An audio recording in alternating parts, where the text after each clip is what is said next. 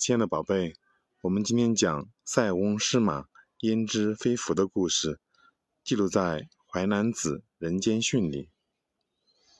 有一对父子住在边塞，一天，他们家的一匹马跑到了胡人的领地，这下肯定是找不回来了。邻居们见他家丢了马，都前来安慰，那位父亲却说：“没关系，这也不一定是祸。”说不定还是我们的福气呢。几个月后，他家的马自己回来了，而且还带回来一匹俊美的胡马。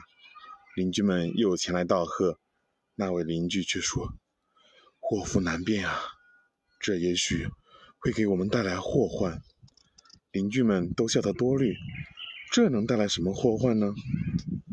他的儿子喜欢骑马，一天。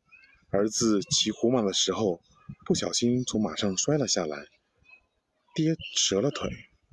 邻居们都来探望，那位父亲又说：“不用担心，这也许会给我们带来福气呢。”一年后，胡人来侵犯，边塞的青年都被拉去打仗了，很多人都在战场上失去了性命，而那位老父亲的儿子却因为腿伤。被留在了家里，是呢是，果真是祸福难辨啊！宝贝们，通过这个故事，我们明白什么道理呢？